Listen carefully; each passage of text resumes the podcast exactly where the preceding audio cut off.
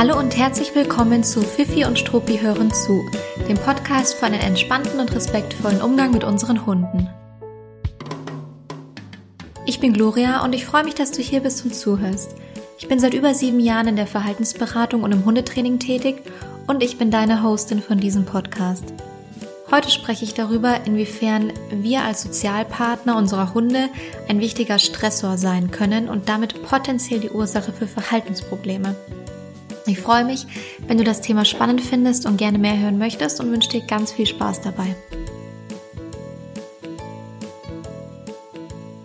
So, ähm, ich wollte dir heute zum Einstieg eigentlich ein kleines persönliches Update geben und dann kam irgendwie ein äh, sehr äh, ein sehr unglücklicher Tag dazwischen. Nein, es war überhaupt nicht unglücklich, aber ich habe ähm, extra meinen Wecker ultra früh gestellt weil ich in der Früh noch die Podcast-Folge aufnehmen wollte, bevor ich, bevor ich ins Büro fahre. Und ähm, naja, äh, als ich dann im Büro angekommen war, also beziehungsweise im Coworking Space, da ähm, arbeite ich momentan tagsüber. Ähm, und bevor ich dort ange oder direkt als ich dort ankam, habe ich die Info bekommen, dass die Podcast-Aufnahme, die ich abgegeben habe, dass sie keinen Ton hat. Naja, das war dann etwas ärgerlich. Und ich habe dann jetzt nach meinem äh, Tag im Coworking Space mich nochmal aufgerafft und hingesetzt und nehme die Folge jetzt einfach nochmal für euch auf. Und ich glaube fest daran, dass sie heute Morgen einfach nicht gut gelungen ist und einfach nicht veröffentlicht werden sollte. Und ähm, naja, vielleicht wollte mir das Programm, das Aufnahmeprogramm genau das mitteilen. Aber jetzt starten wir mal richtig. In den nächsten Wochen wird es ein paar Änderungen geben bezüglich Fifi und Struppi. Mm, es wird sich einiges verändern und ich dachte mir, ich nehme euch da jetzt einfach mal so peu à peu mit, Schritt für Schritt und bereite auch euch schon mal mental darauf vor. Aber es handelt sich um überhaupt nichts Schlimmes, Schlimmes, sondern eigentlich sehr positive Dinge. Und vielleicht konntest du schon feststellen, dass ich im Dezember eine kleine Podcast-Pause eingelegt hatte. Dafür sind wir jetzt im Januar wieder mit ganz schön auf Vollpower gestartet und ähm, es gibt wieder wöchentliche neue Podcast-Folgen und es gibt zusätzlich auch das neue Podcast-Format und zwar die Sprechstunde. Bei der Sprechstunde beantworte ich deine Frage und die erste Ausgabe davon ist letzte Woche bereits live gegangen. Das heißt, wenn du das noch nicht angehört hast und es irgendwie spannend findest, dann hör gern mal rein. Ich habe dort drei ganz unterschiedliche Fragen beantwortet und ehrlicherweise denke ich mir bei sowas immer, das sind ja Dinge, äh, die ich da erzähle, die kennt ihr wahrscheinlich schon alle und ähm, und wahrscheinlich habe ich es auch irgendwo schon mal in einem anderen Kontext erwähnt. Aber ich habe auch von, na ich sag mal, Stammkunden von mir die Rückmeldung bekommen, dass sie sich neue Infos rausziehen konnten. Also es scheint doch das ein oder andere Interessante dabei gewesen zu sein. Also hörst dir gerne mal an und natürlich ähm, schick mir auch gerne deine Frage wenn du eine Frage hast, die ich für dich gerne beantworten soll in unserer nächsten Sprechstunde. So, und abgesehen von dem Podcast und den Änderungen im Podcast gründe ich gerade parallel noch einmal neu und baue eine neue Plattform auf, also eine Website. Und ohne da jetzt schon total ins Detail zu gehen, und es handelt sich um eine Learning-Plattform, das kann ich schon mal verraten, ähm, und ohne noch mehr ins Detail zu gehen, hat es natürlich etwas mit Hunden zu tun. Und ich teste die Funktionen der neuen Website nächste Woche in einem kleinen Kundenkreis und sofern das positiv läuft und wir dann auch die letzten Arbeiten abschließen konnten, erzähle ich dir in einer der nächsten Podcast-Folgen mehr dazu. Und gehe dann wirklich ins Detail und berichte, um was es sich da handelt und ob es vielleicht auch für dich spannend sein könnte. Genau. Aber momentan sehen meine Tage recht ähnlich aus und bestehen eigentlich äh, nur daraus, entweder von dem Laptop zu sitzen oder hin und wieder Gassi zu gehen. Aber es ist super. Ich will mich überhaupt nicht beklagen. Ich weiß noch nicht ganz genau, wie ich jetzt von diesem Thema die Brücke schaffe äh, zu unserem heutigen Thema. Also ich fürchte, es gibt jetzt einfach einen harten Cut und wir starten jetzt einfach direkt los. Ich möchte heute über Stressoren sprechen und zwar ähm, spreche ich darüber, inwiefern wir als Bezugspersonen unserer Hunde unter Umständen auch Stressoren sein können. Also es geht um den Sozialpartner als Stressor. Was sind denn überhaupt Stressoren? Stressoren sind stressauslösende Reize oder Situationen. Und Stressoren schauen wir uns deshalb an und reflektieren sie, denn sie können unter Umständen Verhaltensprobleme auslösen. Sie können dafür sorgen, dass es unserem Hund nicht gut geht, dass er sichtlich gestresst ist, dünnhäutig ist, ähm, naja, so ein bisschen nervös und fahrig wirkt oder auch handelt. Ähm, oder wir im Training zum Beispiel einfach nicht weiterkommen. Und dann schaut man sich normalerweise an, hat der Hund Schmerzen, eine Krankheit, die vielleicht unentdeckt ist, ähm, ist er mit gewissen Alltagssituationen überfordert, also sind die für ihn auf Dauer zu stressend.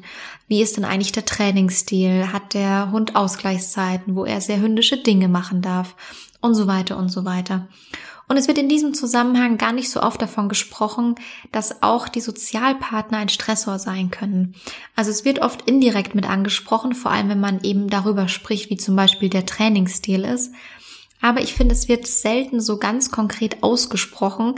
Ähm, und naja, deswegen mache ich das jetzt einfach mal. Ähm, ich spreche es mal ganz konkret aus und nehme auch die spannendste Info direkt vorweg. Wir als Hundehalter, als Sozialpartner, als Bezugsperson unserer Hunde sind nicht irgendein Stressor, sondern potenziell einer der größten, wenn nicht sogar der größte Stressor für unsere Hunde. Also wir sind es natürlich nicht per se die ganze Zeit, wir können es sein, ja. Also, ich will jetzt nicht sagen, vergesst all die anderen möglichen Stressoren, aber wenn ihr Streit mit eurem Hund habt oder es da äh, gerade phasenweise ein unausgeglichenes Verhältnis gibt oder irgendwas im Unargen, im Unreinen ist, dann hat es einen extremen Einfluss auf das übergeordnete Verhalten eures Hundes, beziehungsweise es kann einen extremen Einfluss haben. Und wie immer bei diesen spannenden Zusammenhängen kann das mitunter ganz absurde Ausmaße annehmen. Also absurd wahrscheinlich nur für uns Menschen, weil für unsere Hunde ist es wahrscheinlich komplett einleuchtend, warum sie so handeln, wie sie handeln. Also es kann sein, dass du, naja, ein bisschen Clinch hast mit deinem Hund und du dir das aber vielleicht gar nicht so bewusst machst und dann wunderst du dich vielleicht, warum dein Hund an ganz anderer Stelle unerwünschte Verhaltensweisen zeigt. Zum Beispiel etwas, was er eigentlich schon mal abgelehnt hat, äh, abgelegt hatte, was ihr schon mal trainiert hattet oder etwas, was er sonst vielleicht im Alltag normalerweise überhaupt nicht zeigt. Und ich dachte mir, wie kann man in sowas am besten einsteigen? Mit einem Beispiel würde ich mal vorschlagen. Mir ist ein Beispiel äh, im Kopf geblieben, weil ich es selber super spannend fand und sehr bezeichnend. Und weil es ein bisschen auch ein Klassikerbeispiel ist, ähm, das, naja, das eigentlich sehr anschaulich ist. Und zwar hatte, äh, geht es um einen Herdenschutzhund Mischling, der in eine Familie vermittelt wurde. Und zwar lief das über einen Tierschutzverein und deswegen war ich damals, das ist schon einige Zeit her, involviert und kannte auch die Vorgeschichte von dem Hund, die nicht ganz einfach war. Deswegen war ich da, naja, so ein bisschen unterstützend äh, zur Seite gestanden. Und der Hund ist in wirklich super gute Verhältnisse vermittelt worden. Also es war sehr Herdenschutzhund gerecht und hat wirklich gut gepasst, war wirklich ein sehr, sehr, sehr schönes Zuhause. Und ich stand auch mit der äh, Besitzerin einige Zeit am Anfang recht eng im Austausch und es lief alles sehr, sehr gut. Es gab wenig Probleme. Der Hund konnte in Ruhe ankommen, konnte sich dort wirklich einfinden und einfügen. Es war alles ganz positiv. Und dann rief die Besitzerin mich irgendwann an. Das ist, glaube ich, fast ein Jahr später gewesen. Es waren auf jeden Fall viele, viele Monate. Und man konnte jetzt nicht mehr von, naja, der, der ersten Ankunftszeit sprechen, sondern es waren wirklich einige Monate vergangen, rief die Besitzerin mich an und hat mir erzählt, dass der Hund scheinbar plötzlich angefangen hat, Besucher zu stellen. Vor allem einen Nachbar, der hin und wieder zu Besuch ist. Wenn er irgendwie, ich glaube, wenn er durch den Garten gegangen ist, dann hat der Hund ihn äh, gestellt und ihm, naja, sehr klar vermittelt, dass er jetzt bitte nicht weiterzugehen hat. Und äh, sie war sehr verzweifelt, weil es für sie ein total unangenehmes Verhalten war und weil es eben davor nie ein Thema war. Und meine erste Rückfrage damals am Telefon war, gab es etwas in letzter Zeit, was sie, also die Besitzerin, an ihrem Hund geärgert hat oder genervt hat, etwas, wo sie schimpfen musste oder sich in irgendeiner Art und Weise durchsetzen musste. Ja, und tatsächlich gab es da was, und zwar hatte der Hund, ähm, naja, so seinen Jagdtrieb an den Familienhühnern ausgelebt. Ähm, und da hatte sie eben versucht, über Schimpfen und Strenge gegenzuwirken und war insgesamt einfach nicht gut auf ihn zu sprechen, weil er, ich glaube, er hat auch ein oder zwei Hühner erwischt. Ich weiß es nicht mehr ganz genau. Also es war eine unschöne Geschichte. Ähm, nichtsdestotrotz kann man natürlich dem Hund seinen Jagdtrieb da jetzt nicht zum Vorwurf machen, aber ich verstehe natürlich auch, dass die Besitzerin not amused war und da auch das ein oder andere Mal einfach ihren Unmut frei geäußert hat. Also es gab ein bisschen Beef zwischen der wichtigsten Sozialpartnerin und dem Hund. Und der Hund zeigte dann eben plötzlich Abwehrverhalten gegenüber dem Nachbarn, der zu Besuch war. Und das Interessante ist natürlich, dass man auf diesen Zusammenhang erst kommen muss. Aber wenn man weiß, dass Sozialpartner die größten Stressoren mitunter sind, dann ist es ein Klassikerproblem fast schon. Also dann ist es natürlich sehr, sehr wichtig an der Stelle auch nach Unstimmigkeiten in Bezug auf die Sozialpartner zu fragen und das relativ schnell, naja, zu hinterfragen und rauszufinden. Weil wie wäre das, äh, das Vorgehen sonst gewesen? Sonst hätte man wahrscheinlich nur das unerwünschte Verhalten angeschaut und äh, vielleicht einen Stempel draufgepackt, sowas wie, ach, das ist ja typisches Herdenschutzhundverhalten ähm, und hätte dann äh, irgendwie womöglich versucht, ein äh, mehr oder minder gutes äh, Training umzusetzen. Gut, es kann, muss ja jetzt nicht immer schlecht sein, es kann auch gutes Training sein. Aber man hätte wahrscheinlich angefangen, an dieser, an diesem Verhaltensproblem rumzutherapieren und rumzutrainieren und hätte dem Hund vielleicht da jetzt äh, sehr ungerechterweise einen Herdenschutzhundstempel auf die Stirn gepackt. Und in dem Fall ist es aber so gewesen, dass die Ursache darin lag, dass es eben die Probleme zwischen der Besitzerin und dem Hund gab. Und es natürlich dann in dem Zusammenhang deutlich nachhaltiger funktioniert hat, ähm, die Beziehung zu stärken zwischen der Besitzerin und dem Hund. Und dann kommt es ein bisschen darauf an, ob man parallel trotzdem noch an dem Verhaltensproblem arbeiten muss, weil es sich vielleicht zum Beispiel schon etwas etabliert hat, das Verhalten, oder bei dem Hund dann schon erlernte Verhaltensweisen mit dazu gekommen sind.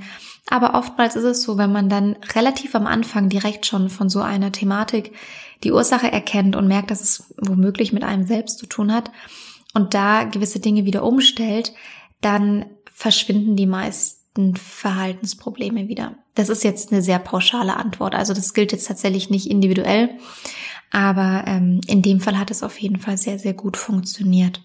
Und das fand ich super spannend. Ich fand es einfach deshalb super spannend, weil, und vor allem, also ich finde es immer noch spannend, wenn ich jetzt darüber erzähle und darüber nachdenke, weil es einfach mal wieder eins der Themen ist oder eins der, der Zusammenhänge, die für uns Menschen oftmals nicht so richtig intuitiv sind. Es wäre menschlicher zu sagen, ah, das ist ja ein Herdenschutzhund, der zeigt jetzt typische Herdenschutzhund-Eigenschaften. Jetzt nach einem Jahr testet der gerade seine Grenzen aus oder denkt, dass er hier jetzt irgendwie, ich weiß es nicht, äh, die Regeln vorgeben möchte und fängt an, diese Verhaltensweisen zu zeigen. Und natürlich ist es nicht unrichtig, dass diese Verhaltensweise relativ typisch für Herdenschutzhund und Herdenschutzhund-Mischling ist. Nichtsdestotrotz lag hier etwas anderes noch im, im Dunklen verborgen, was wichtig war, einmal angeguckt zu werden. Und neben diesem sehr anschaulichen Beispiel, das eigentlich die Thematik schon sehr, sehr, sehr gut erklärt, wollte ich noch ein paar Hinweise und Infos geben, die mit dem Thema im Zusammenhang stehen. Das Interessante ist nämlich zum Beispiel, dass oftmals genau dann, wenn es eben Ungereimtheiten in Bezug auf die Sozialpartner gibt, dann kommen Verhaltensweisen durch beim Hund, ähm, zu denen der Hund eine gewisse Veranlagung oder Tendenz hat. Also es kann sein, dass ähm, jetzt, naja, ich bleibe jetzt mal kurz bei dem Beispiel, ähm, es ein Herdenschutzhund ist, die typischerweise oft ressourcenverteidigendes Verhalten zeigen oder einen gewissen Schutztrieb, je nachdem, wie man das ausdrücken möchte. Und dann kann es natürlich gut sein, dass genau diese Verhaltensweisen dann zutage treten, die vielleicht sonst eigentlich sehr, sehr gut, ähm, die der Hund eigentlich schon sonst sehr, sehr gut im Griff hat und nicht überzogen reagiert. Dann ähm, kann es aber bei anderen Hunden, kann es, also bei anderen Hunden sind es natürlich ganz andere Verhaltensweisen potenziell. Bei meiner Hündin wäre es wahrscheinlich am ehesten das Anbellen von Objekten, die sich bewegen, ja. Der typische Terrier halt. Wobei auch hier ähm, dieser Rassestempel natürlich nur halbwegs funktioniert. Ja, es gibt natürlich auch andere Hunde, die Dinge anbellen und es gibt auch andere Hunde, die Besucher im Garten stellen. Ähm, dein Hund kann eine ganz andere individuelle Tendenz haben, eine ganz andere individuelle Veranlagung, etwas, wo du weißt, okay, ich habe es womöglich eigentlich schon trainiert, ich habe es eigentlich ganz gut im Griff, aber ich muss ein ganz, ganz, ganz kleines Auge darauf haben.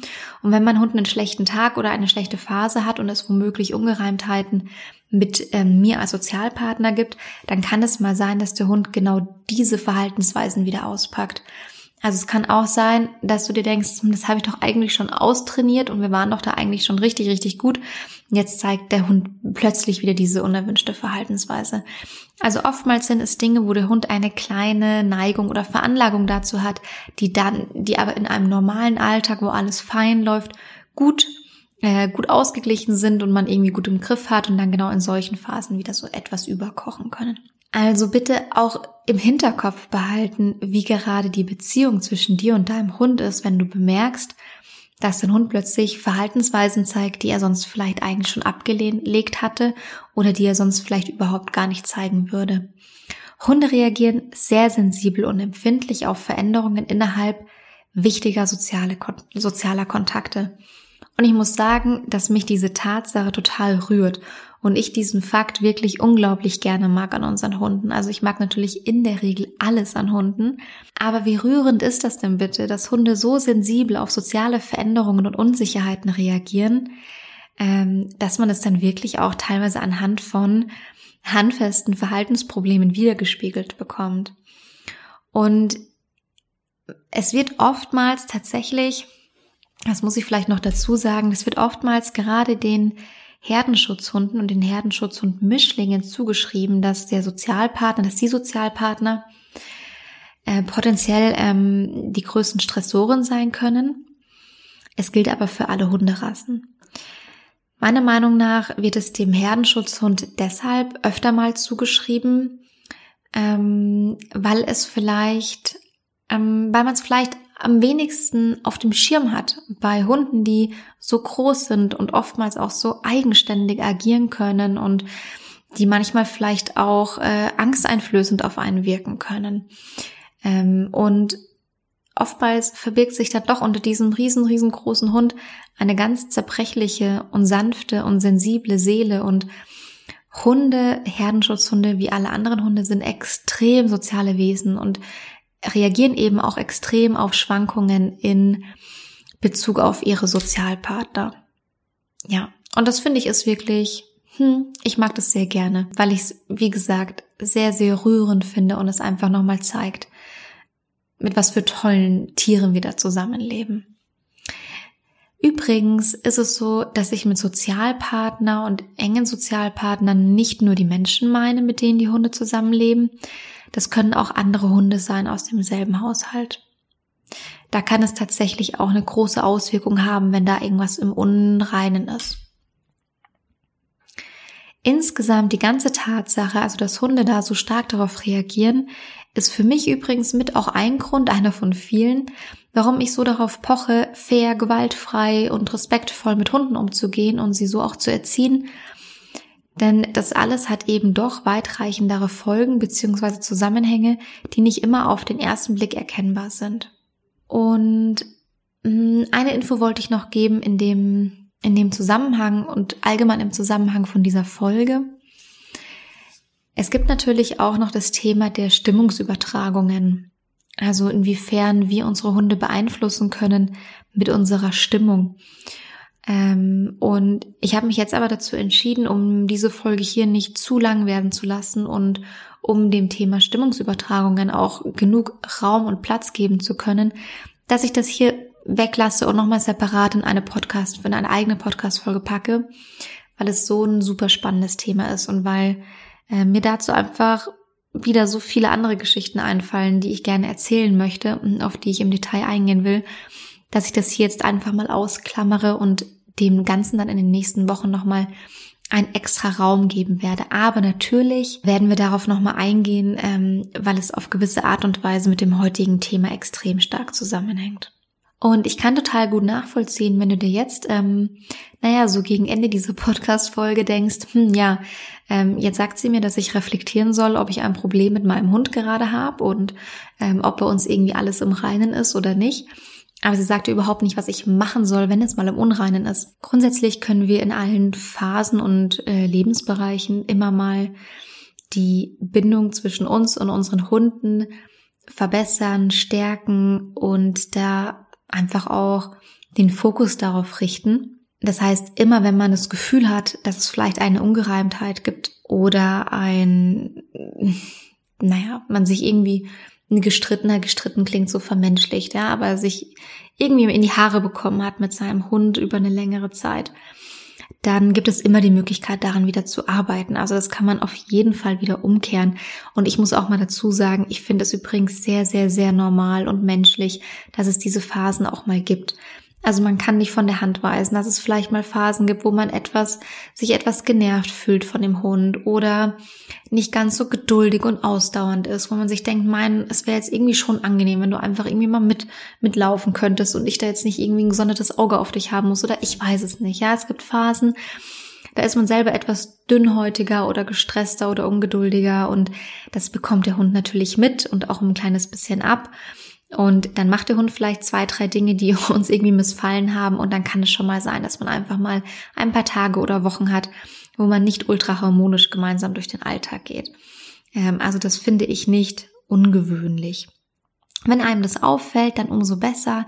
Man kann immer was an der Bindung machen und kann daran arbeiten. Ähm, und ich werde auch dazu tatsächlich nochmal eine gesonderte Folge machen. Nicht, weil ich heute die ganze Zeit nur Cliffhanger geben möchte, sondern weil das Thema tatsächlich einfach zu groß ist.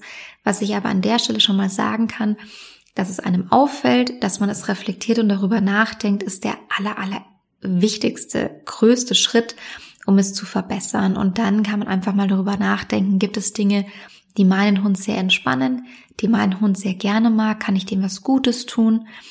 Dann kann man dem Hund einfach über die nächsten äh, Tage, Wochen einfach mal ein bisschen häufiger gute Dinge zukommen lassen. Man kann gemeinsam schöne Dinge erleben, mal absichtlich den ein oder anderen Ausflug ein, einplanen, einbauen in den Alltag, von dem man weiß, dass der Hund sich darüber freuen wird und sich einfach eine gute Zeit machen. Und im Grunde ist es ja so, wenn es einem selber auffällt, dass irgendwas nicht stimmt und dass man eventuell auch selber ungerecht zu seinem Hund war, gedanklich oder auch wirklich in seinen Handlungen, dann ist es ja oft so, dass man es allein schon mit diesem Gedanken und der Feststellung, dass man es damit allein schon ändert und sich ein bisschen mehr bemüht und anstrengt und äh, damit hat man es dann oft ganz schnell wieder im Griff und aufgefangen.